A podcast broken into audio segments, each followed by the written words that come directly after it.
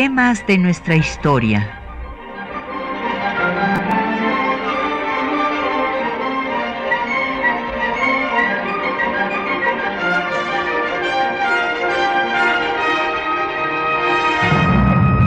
Un espacio que difunde el conocimiento del pasado para comprender nuestro presente. Programa a cargo de la maestra Patricia Galeana.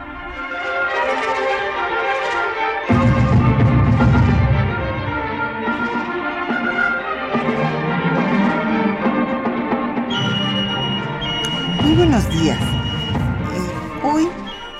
vamos a dedicar nuestro programa a quien ha sido considerado el padre del federalismo mexicano, Miguel Ramos Arispe. Y ello porque justo un 28 de abril eh, de 1843, pues muere en Puebla este personaje que se ganó fama pública,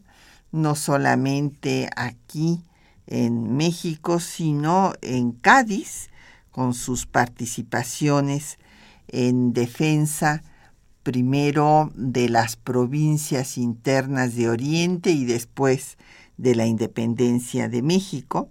y quien fue el autor del acta constitutiva de la Federación que precedió a la Constitución de 1824, origen pues de nuestro sistema federal. Y como cada viernes tenemos publicaciones para nuestros radioescuchas para que puedan profundizar en el tema. En esta ocasión tenemos biografías, una biografía que escribió un eh, coahuilense, un historiador coahuilense, Francisco Javier Rodríguez Gutiérrez, y esta biografía lleva por título José Miguel Ramos Arispe de súbdito a ciudadano. Incluye, además de su semblanza biográfica, una serie de documentos que fueron fundamentales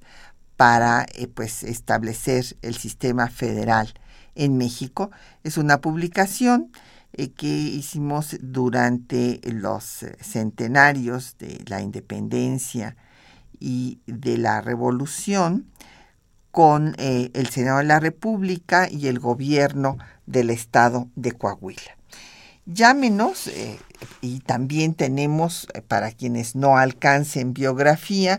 pues eh, las cronologías, la cronología que hacen, en, hemos hecho en el INERM, en el Instituto Nacional de Estudios Históricos de las Revoluciones de México, el periodo de 1821 a 1854. Los teléfonos a su disposición son el 55 36 89 89, una alada sin costo 01 800 505 26 88, un correo de voz 56 23 32 81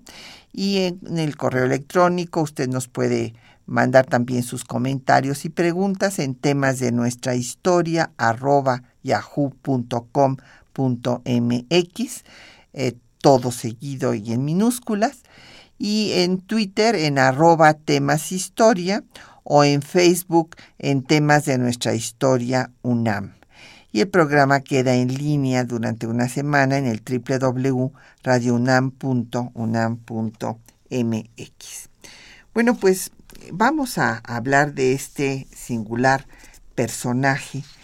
que eh, es pues quien ha dado nombre, su, el lugar donde nació lleva hoy su nombre. Eh, se llamaba en el momento de su nacimiento, en 1775, Valle de Labradores y hoy lleva el nombre de Ramos Arispe. Él estudió en Saltillo, después en el Seminario de Monterrey y en la Universidad de México y aquí en la ciudad estudió jurisprudencia. Fue, como decía yo, electo diputado a las Cortes de Cádiz y allá va a presentar una memoria sobre la situación que guardaban el nuevo Reino de León, el Nuevo Santander y Texas. Y va a pugnar por la unificación de sus eh, autoridades, puesto que eh, se quejaban de que había, pues por un lado el mando militar, por otro el hacendario, por otro el religioso, y que todos estos mandos pues hacían muy difícil eh, la vida en estas provincias y por eso pugnaban por la libertad de los ayuntamientos. También querían que hubiera pues una universidad en esta región de la entonces Nueva España, que eh, se pudiera comerciar libremente y que se creara una nueva intendencia y se declarara a Saltillo ciudad. Eh, es interesante ver que esta, esta memoria, bueno, pues fue eh, primero alimentada, se le, se le dio a Ramos Arispe como representante que iba a ser de estas provincias, se le dio toda esta información cuando antes había sido relegado por la clerecía a un curato de menor importancia allá en Santa María de Aguayo. Eh, se hablaba y esto eh, pues siempre se, se da así en todos los ámbitos, ¿verdad? Hay política y también aquí en el clero lo había, entonces los mejores curatos pues se los daban a las eh, autoridades que venían de España, a los peninsulares, y a los criollos se daban los de menor importancia, o a quienes eh, este, inclusive se, eh, se castigaba por sus actitudes pues un tanto heterodoxas, como va a ser el caso de Ramos Arispe.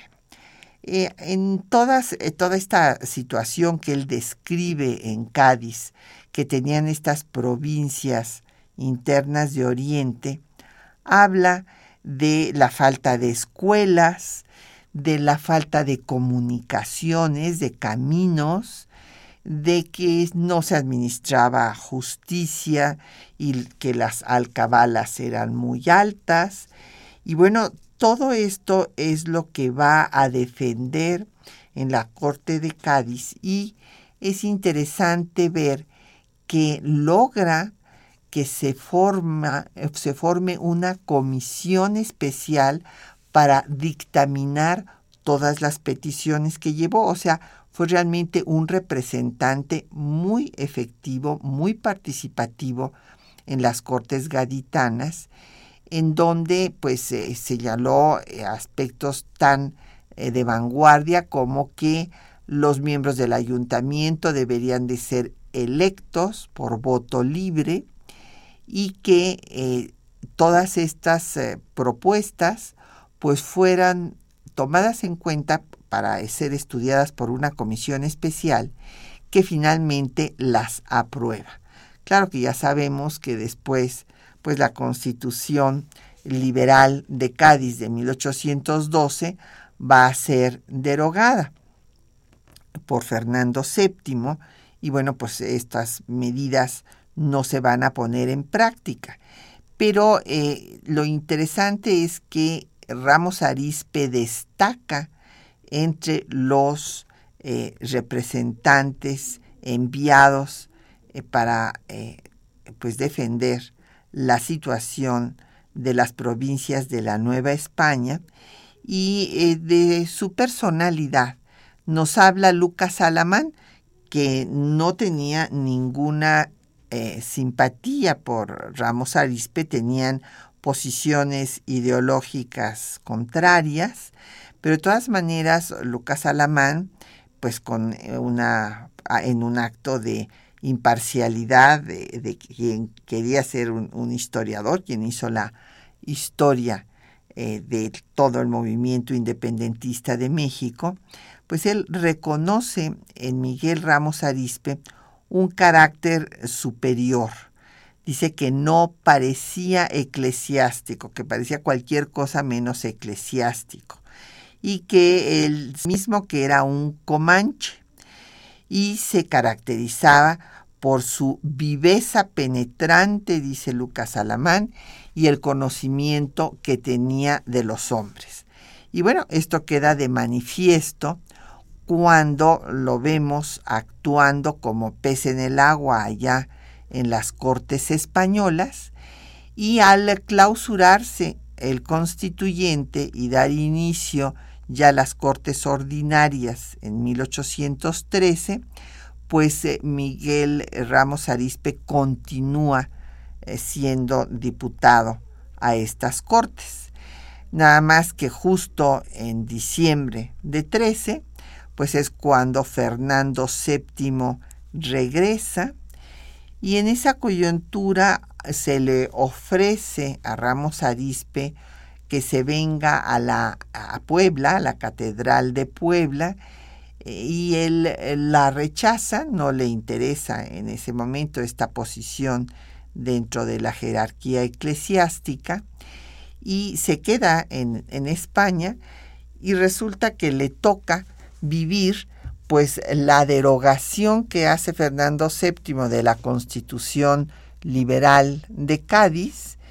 y la aprehensión, sufre la misma aprehensión que los otros diputados que son aprendidos eh, por órdenes de Fernando VII. Se ha escrito pues por sus biógrafos que a Ramos Arispe y en general a los diputados que venían de América se les trata con más rigor que a los diputados españoles. El hecho es que Ramos Arispe va a estar incomunicado durante 17 meses y se le acusa de haber participado y asusado, conspirado para todos los movimientos independentistas prácticamente del continente, porque se dice que tiene vínculos con todos los insurrectos. Tanto, imagínense, en todos los cargos dicen, dicen que tiene eh, contactos con Chile, con Buenos Aires, con Caracas, con Santa Fe, con Quito y hasta con eh, personas de ideas eh, pues liberales de avanzada de Estados Unidos. Él, junto con los otros diputados, se defiende de estos ataques, eh, pero se defiende atacando el absolutismo de Fernando VII, con lo cual, pues es recluido cuatro años en una cartuja en Valencia y va a ser liberado de este sitio cuando triunfe el movimiento armado de Riego que eh, pues se revela en contra de Fernando VII precisamente exigiendo que se restablezca la constitución eh, liberal de Cádiz, primera constitución de España. Bueno, habían tenido antes la carta otorgada por eh, Napoleón Bonaparte, pero ya una constitución propiamente dicha, pues fue la PEPA, como le dicen los españoles, la primera. Y si bien era una constitución muy liberal, ya hemos mencionado que la constitución que va a dar aquí en Apatzingán los diputados mexicanos, la constitución de 1814 va a ser más avanzada que la constitución española todavía, porque la Constitución española de 1812 mantenía la esclavitud, por ejemplo, y eh, pues obviamente la, Constitución mexicana de 1814 no. Sin embargo, a pesar de estas limitaciones, pues desde luego era un freno al absolutismo y por esto es que Fernando VII eh, no la había aceptado y tiene que venir el movimiento armado de Riego para que la establezca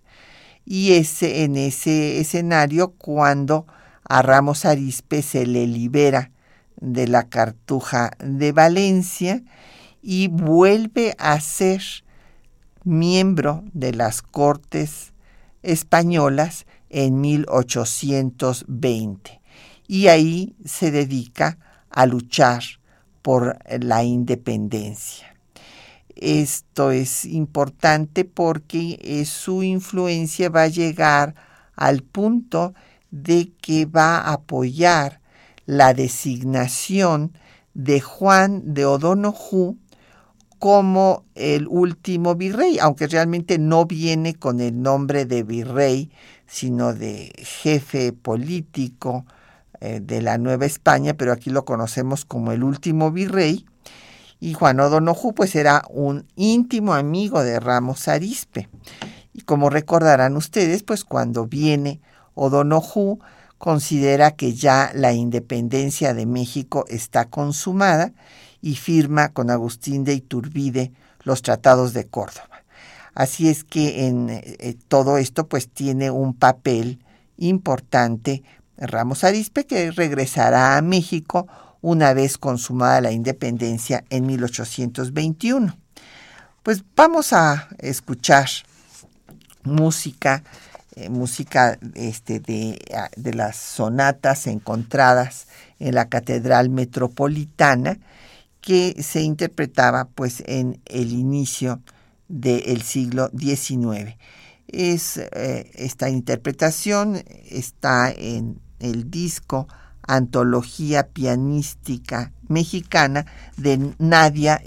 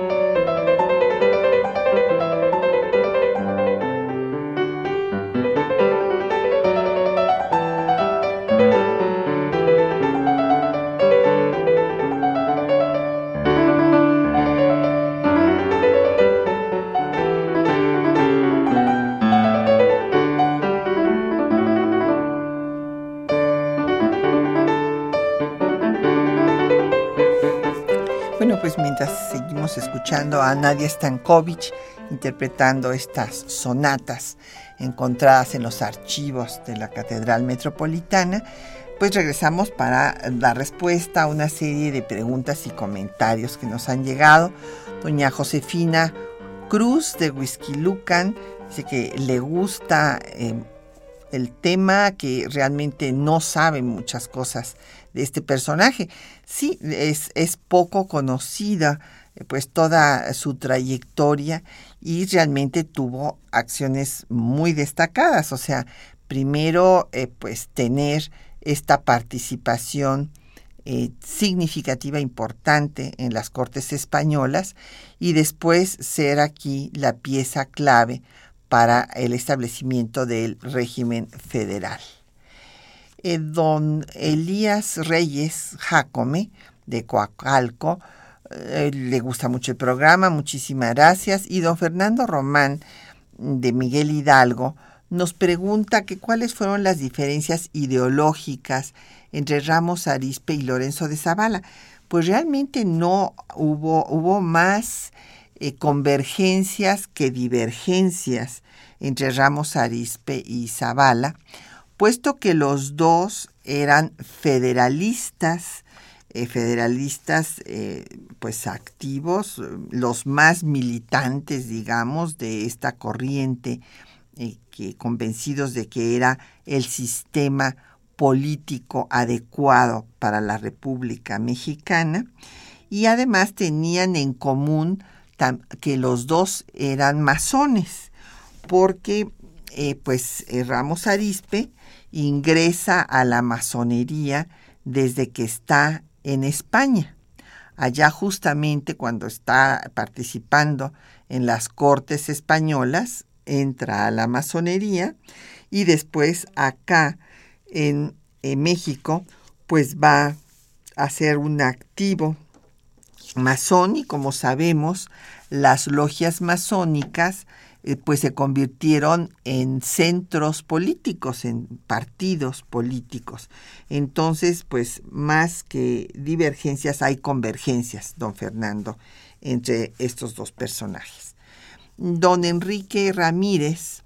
eh, que nos llama de Cuauhtémoc, eh, nos dice que pues sabe que Ramos Arispe tenía una opinión muy crítica de la educación en lo que se llamaban las provincias internas. Sí, desde luego. O sea, justamente en su primera participación en, las, en lo que son las Cortes Constituyentes en Cádiz, a donde presenta esta memoria eh, sobre la situación del nuevo Reino de León, el de Nueva Santander y Texas, entre las propuestas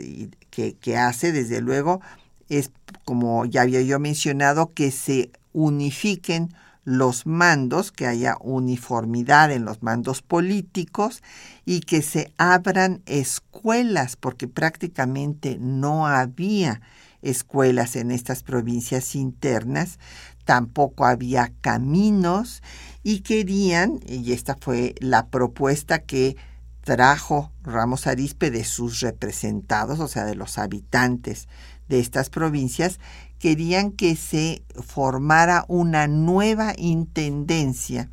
con Coahuila, Nuevo León y Texas, y que además de abrirse escuelas, se fundara una universidad.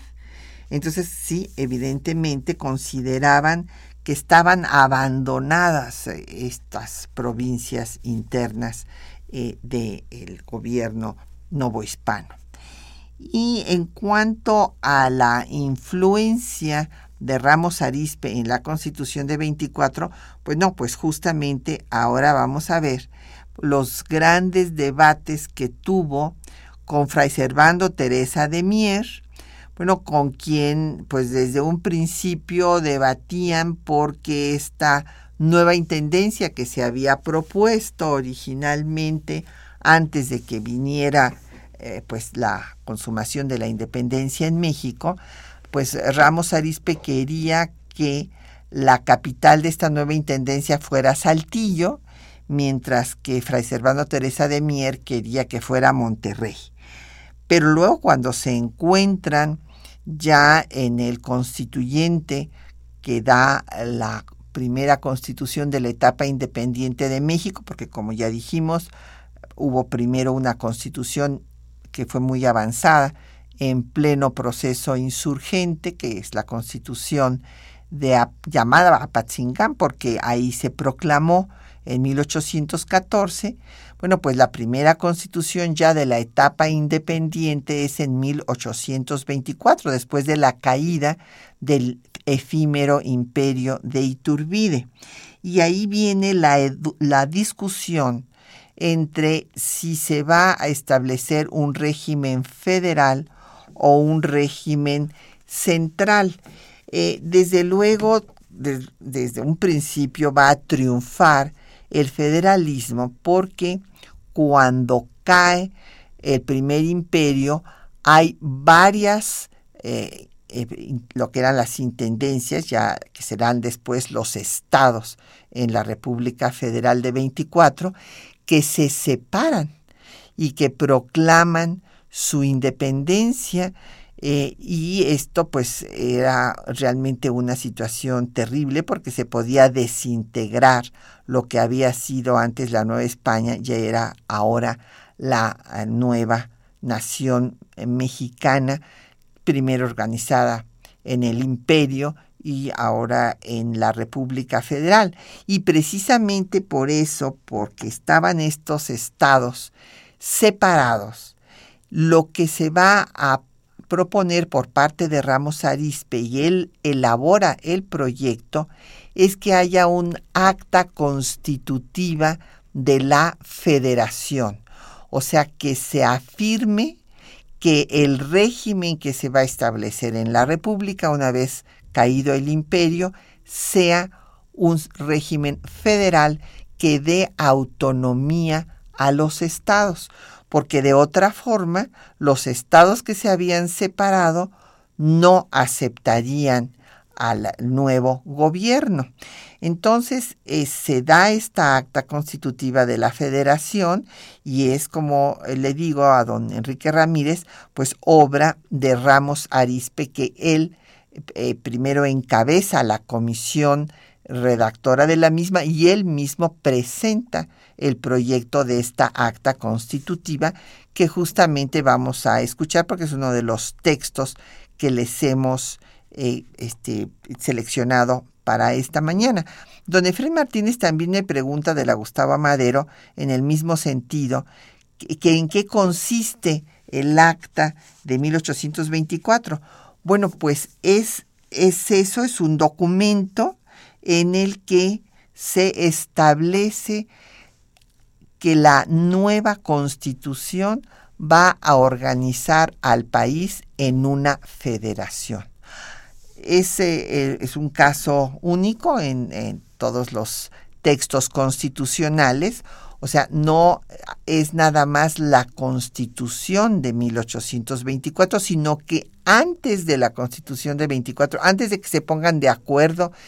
en cómo se va a organizar el país con los eh, detalles de cuál es su, bueno, su parte de eh, declaración de principios y la parte orgánica de cómo va a funcionar el gobierno, antes de todo esto se firma el acta constitutiva de la federación. Y esta acta constitutiva de la federación, como les digo, se hace para que los estados que se habían separado acepten a la nueva constitución que se va a elaborar. El proyecto que presenta Miguel Ramos Arispe de acta constitutiva fue aprobado el 31 de enero de 1824 y la constitución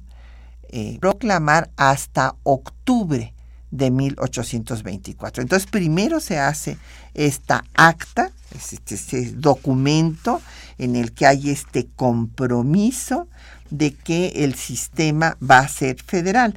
Por eso cuando se discute que Fray Servando Teresa de Mier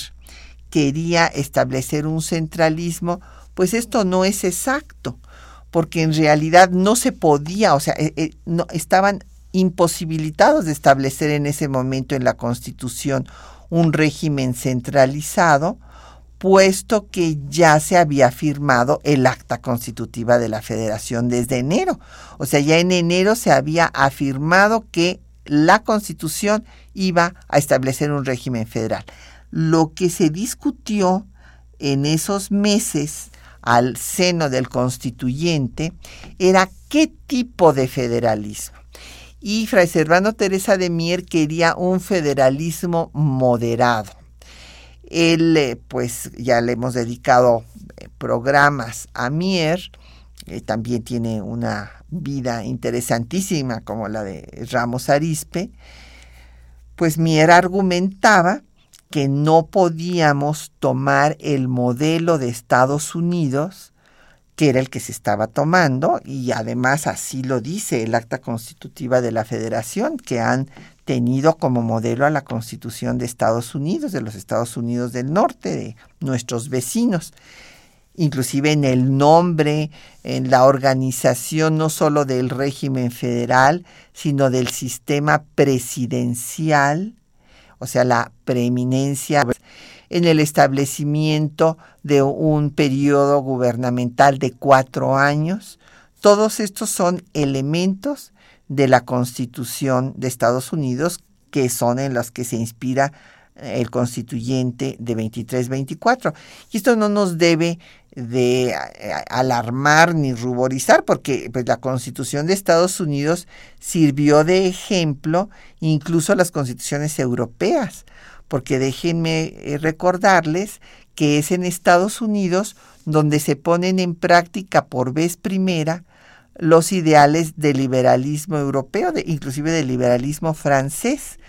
que bueno, Benjamin Franklin conocía muy bien y que pues eh, se da antes de las constituciones eh, de, Francia. Aquí se va a proclamar la Constitución de Estados Unidos de Norteamérica en 1776. Entonces, bueno, la independencia primero y luego la años más tarde la Constitución, pero es anterior a las constituciones que se van a dar en Francia y por esto es que la constitución norteamericana pues sí se toma de ejemplo. Y bueno, vamos a hacer ahora la pausa para escuchar eh, los textos que les habíamos ofrecido. Por una parte van a ustedes a poder eh, conocer el en donde plantea cuál es, cuál es su posición y después una parte de esta acta constitutiva de la federación que se firma previo a discutir ya la constitución de 24. Escuchemos.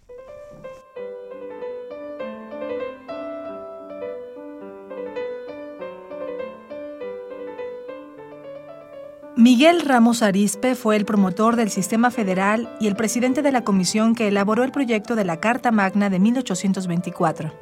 El 20 de noviembre de 1823 tomó la palabra frente al soberano Congreso Constituyente para presentar su proyecto.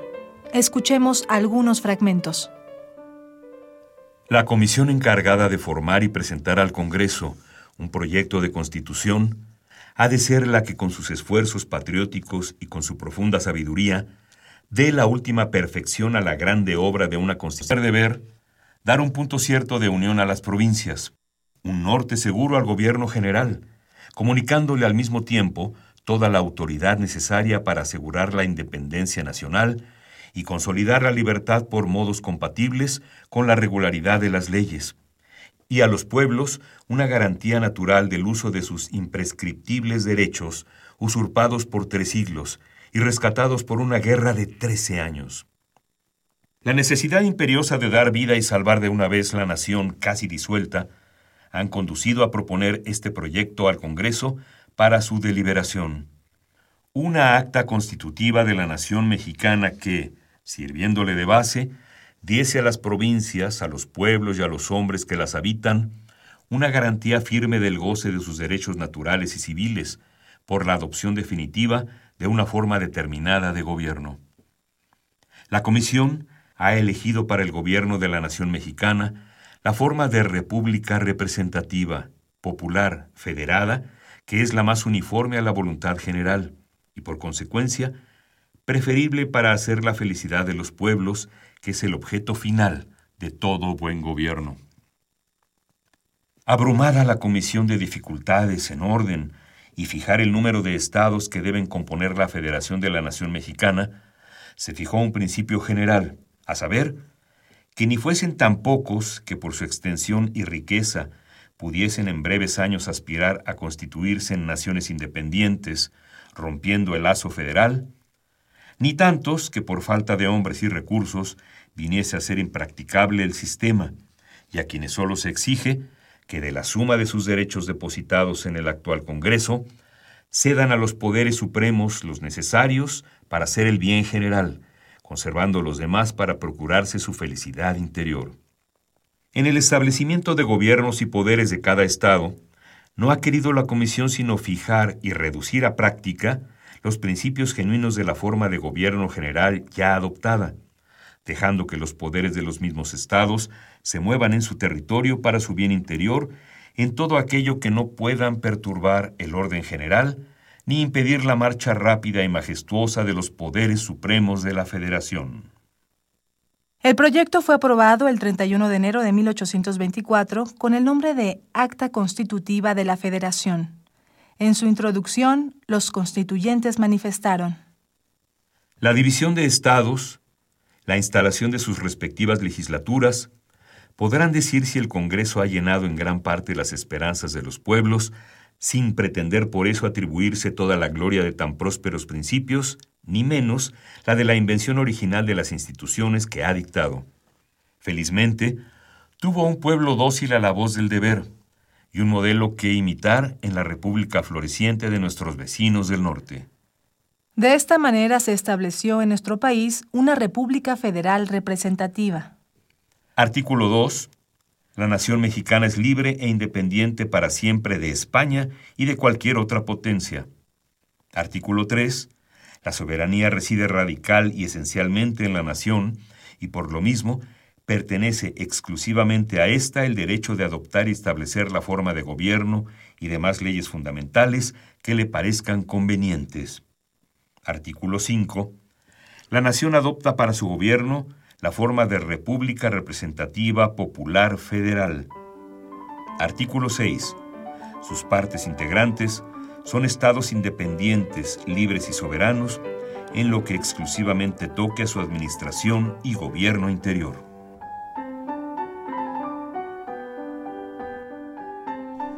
Bueno, pues ahí tienen ustedes. Ahora repasaremos algunos de los conceptos que escuchamos en los textos, pero no sin antes dar respuesta a sus preguntas y comentarios. Don Raúl Horta Retama de la Miguel Hidalgo pregunta que cuándo fue el primer constituyente. Bueno, el primer constituyente fue un puñado de 19 legisladores que eh, se reunieron gracias a la convocatoria de José María Morelos y Pavón en Chilpancingo. Y esto porque Morelos, el discípulo de Miguel Hidalgo, va a poder hacer realidad lo que su maestro había querido hacer pero no pudo porque no tuvo pues los triunfos militares que sí va a tener Morelos, o sea, el intelectual era Hidalgo, el de las ideas, y el ejecutor, el operativo, pues fue José María Morelos, un magnífico discípulo de eh, Hidalgo, este hombre de ideas libertarias que abolió la esclavitud eh, antes que se hiciera en cualquier otra parte del continente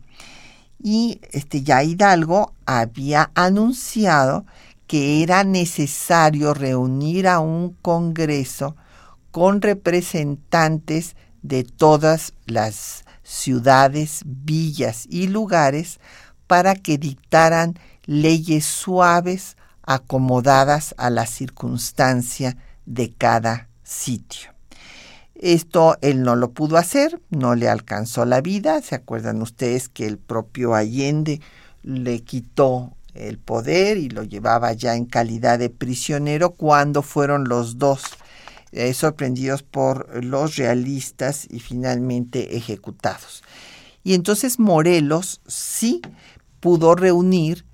eh, al Congreso en Chilpancingo, lugar al que le dio calidad de ciudad para que fuera la sede de este primer Congreso Constituyente que dio la constitución que conocemos como de Apatzingán, que tiene un nombre muy bonito, es el Decreto Constitucional para la Libertad de la América Mexicana, eh, proclamado ya en Apatzingán en 1814. Estos legisladores a, a salto de mata fueron legislando e, hicieron una constitución de vanguardia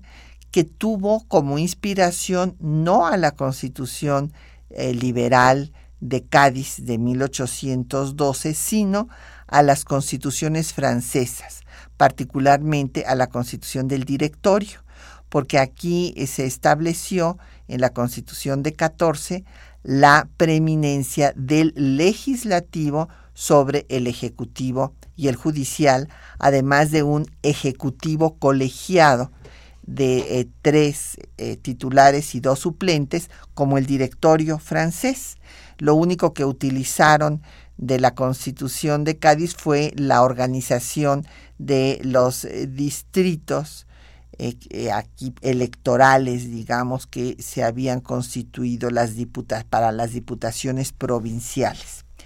Entonces, ese fue el primer constituyente. Da una constitución que pues solamente está en vigor en los territorios liberados, los territorios insurgentes, y después al sucumbir Morelos y esta primera pues grupo de eh, constituyentes pues dejan, disuelven al, al, Congreso emanado de esta constitución y eh, pues vendrá este periodo tan difícil de lucha de los eh, insurgentes por sobrevivir después del acoso del ejército realista y muchos de ellos se indultan y entonces vendrá la negociación entre Guerrero e Iturbide. Iturbide consuma la independencia y convoca a un congreso. A este congreso es al que le da un albazo, pues todos sus partidarios, declarando a Iturbide emperador. Es un em-, imperio efímero y al caer este imperio, pues se nombra un segundo Congreso Constituyente de la etapa independiente. Si tomamos en cuenta el de 14, bueno, sería un tercer Congreso Constituyente, que es en el que se va a establecer la República Federal y donde estarán eh, los personajes como eh, Ramos Arispe y eh, Fray Servando Teresa de Mier, que fueron los que encabezaron pues los grupos predominantes. Don Jorge Virgilio Silva de Coyoacán nos dice que por qué Fray Servando es tan severo cuando enjuicia las cortes de Cádiz que eran liberales. Bueno, sí, eran liberales, pero liberales pues moderadas si las comparamos con lo que va a hacer, lo que va a tener lugar aquí en, en México, puesto que las Cortes de Cádiz en 1812 no van a abolir la esclavitud. Entonces, bueno, pues por esta razón, Fray Servando es crítico con esa primera constitución liberal española, la llamada PEPA. Don Fermín Luis Ramírez, de Cuautitlán Izcalli, eh, nos dice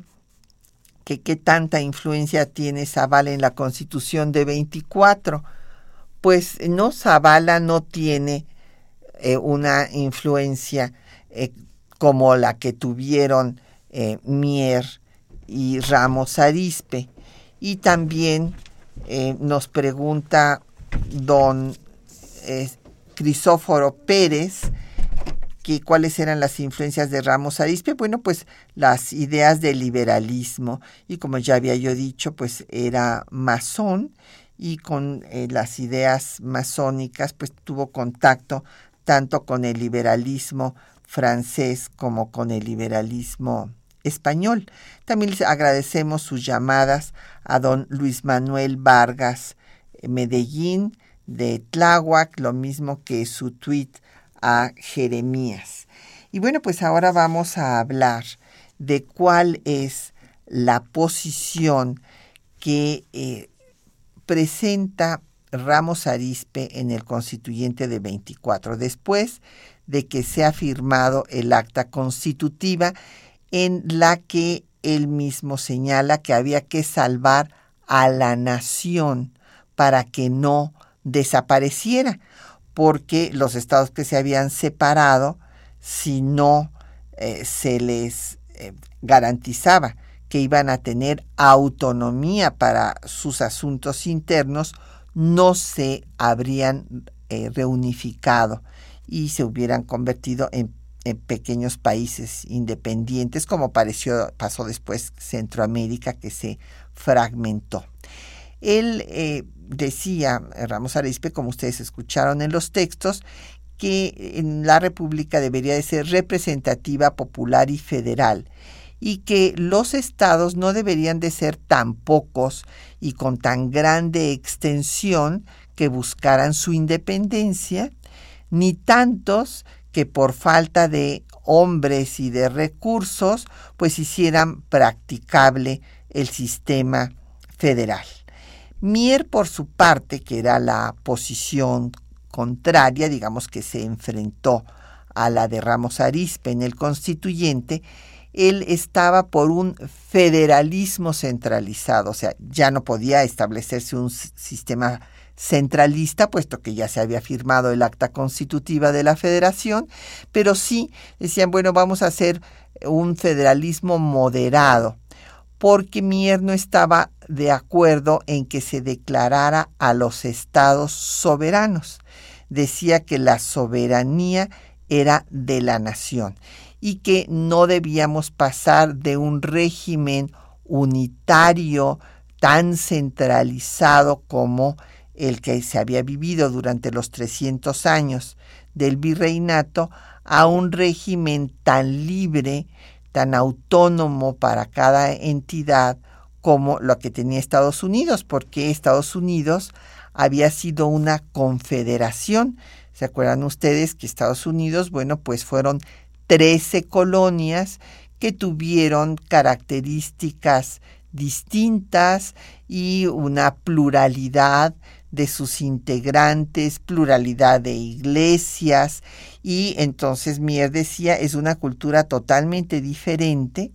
y allá están acostumbrados a esta autonomía y esta diversidad. Y aquí no, porque aquí ha sido un régimen absolutista, hegemónico, centralizado, bueno,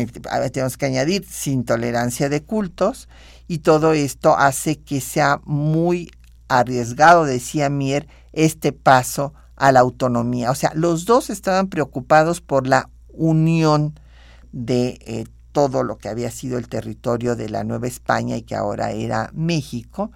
y ambos eh, querían buscar la fórmula para que no se desintegrara el país. Finalmente gana la posición de Ramos Arispe y esta pues va a establecerse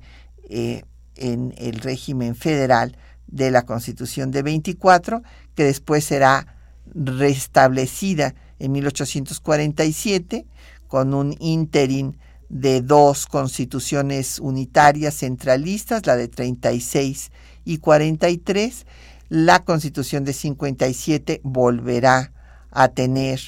un, eh, al régimen federal y desde luego la constitución eh, que nos rige desde 1917.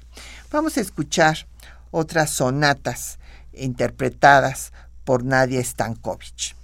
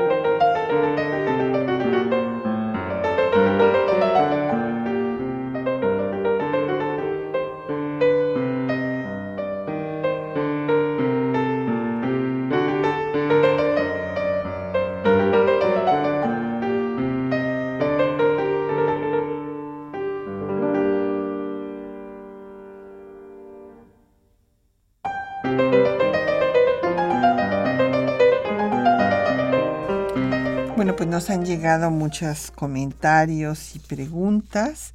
Don Alberto Fernández de Naucalpan nos pregunta que si tuvo vinculación Ramos Arispe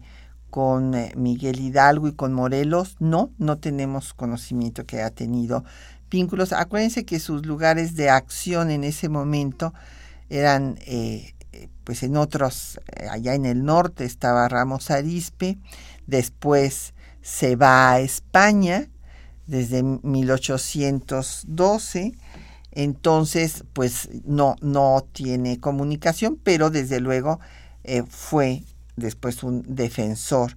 Primero hablaba de la autonomía y de mejorar la situación de abandono de las provincias internas y luego fue un, defensor de la independencia. Eh, Mario Orozco Méndez de Iztacalco eh, nos pregunta que quiénes estaban de acuerdo con Ramos Arispe y quiénes estaban en contra de Ramos Arispe. Bueno, pues en el constituyente estuvo de acuerdo pues don Lorenzo de Zavala, como habíamos dicho,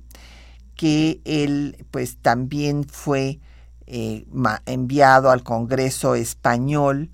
pero se regresó y estuvo en el constituyente, pues que da a esta primera constitución federal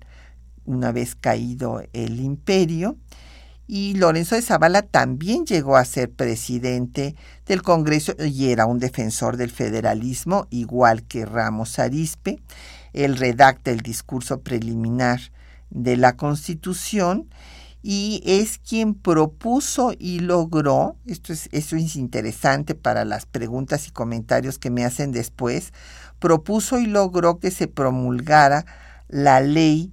eh, que declara a la Ciudad de México como el Distrito Federal y residencia. ¿Por qué? ¿Qué quiere decir esto de Distrito Federal? Pues es donde residen los poderes de la Unión. Y este, bueno, pues entre otras propuestas propuso también un Banco Nacional. Esto del Distrito Federal es lo que ahora se va, bueno, se cambió ya eh, con eh, el nombre que tenemos de, Ciudad de México, pero esta idea del Distrito Federal pues fue de Lorenzo de Zavala. Y repito, pues Lorenzo de Zavala y Ramos Arispe mantenían la misma postura federalista. Y Mier no es que estuviera precisamente en contra del federalismo, él mismo escribió que le parecía que el federalismo era un sistema muy avanzado, pero tenía miedo de que no estuvieran preparados los habitantes del país para un sistema de tanta autonomía eh, para su organización y que esto fuera a llevar a un separatismo. Mientras que pues Ramos Arispe y Zavala eh, decían lo contrario. Bueno, al contrario, si no les damos esta autonomía para su régimen interno a eh, regiones tan lejanas, con tan poca comunicación, pues entonces sí que se van a separar. Y bueno, pues eh, esa es la razón por la que ganaron la posición de Ramos Arispe y de Lorenzo de Zavala. Don José Guadalupe Medina de Nezahualcóyotl pregunta que en dónde se le rinde homenaje a don Miguel Ramos Arispe. Bueno, pues en Coahuila y también en Nuevo León.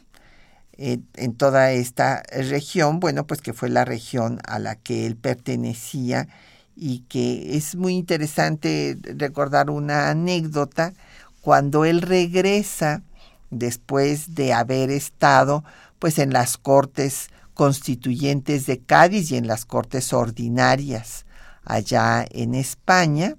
y de haber estado preso primero incomunicado pues eh, eh, casi 20 meses y después cuatro años en la Cartuja de Valencia, al regresar, repito, a México e ir allá a su tierra, a Saltillo, bueno, pues resulta que hubo tal eh, recibimiento que la población le quitó eh, pues eh, los caballos a su carroza y entonces el carruaje lo querían jalar los propios ciudadanos y entonces él se opuso, o sea, saltó abajo del carruaje y les dijo que no había eh, regresado para que sus paisanos ahora fueran eh, pues eh, utilizados como bestias jalando el carruaje que o volvían a poner los caballos o todos se iban a ir caminando hasta eh, Saltillo. Y entonces, pues esto habla de, de, su forma de ser. Y era un hombre también, eh, sin duda, carismático. Don Juan Salazar eh, pregunta, ah, no, él me, me, exhorta y le agradezco el exhorto, don Juan. don Juan Salazar de Gustavo Madero dice que hay eh, que siga yo haciendo programas sobre temas constitucionales para que pues eso les den em, conocimientos a toda la ciudadanía para participar activamente en el proceso para hacer la nueva constitución de la Ciudad de México. Sí, yo creo que es muy importante, don Juan, tiene usted mucha razón,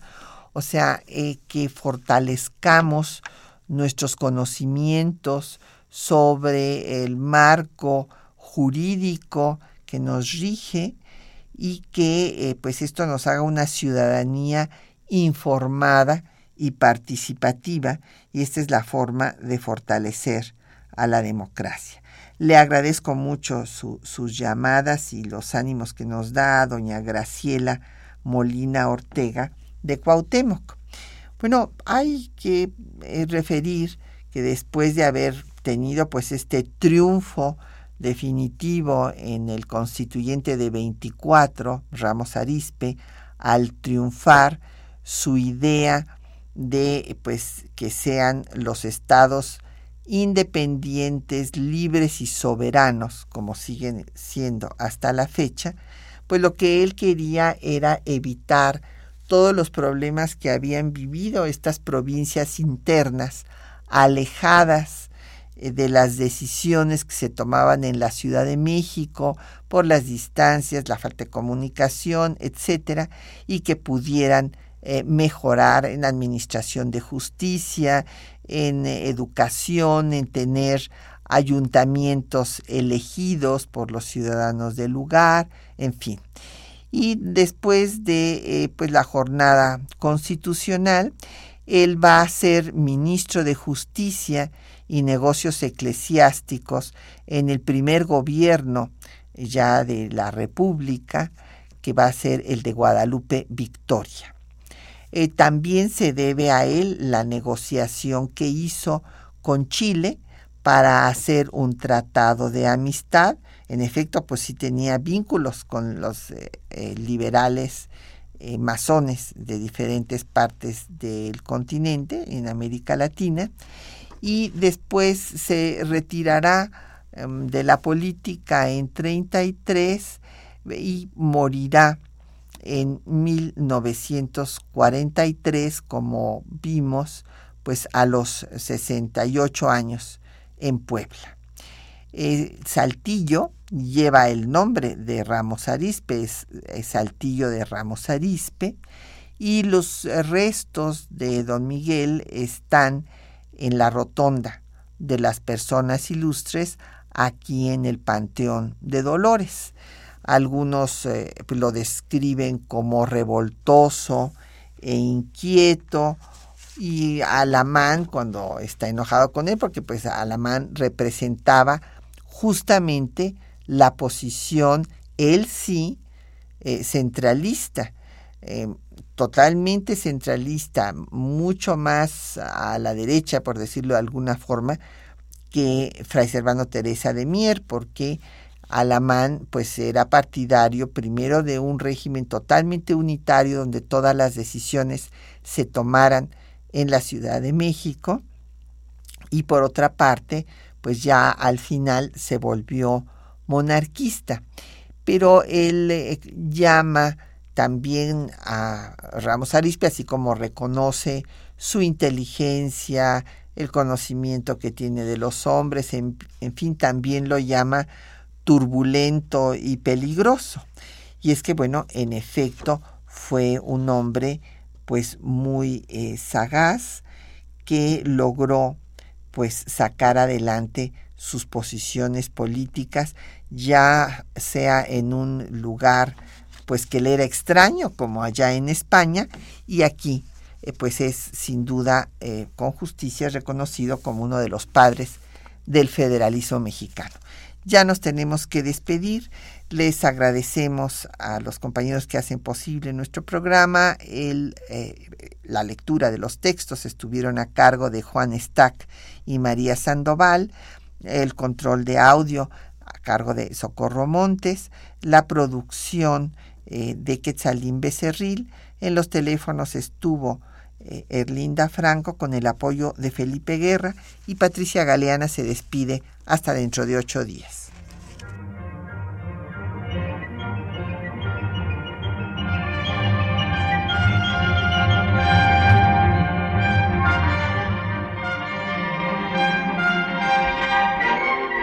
Temas de nuestra historia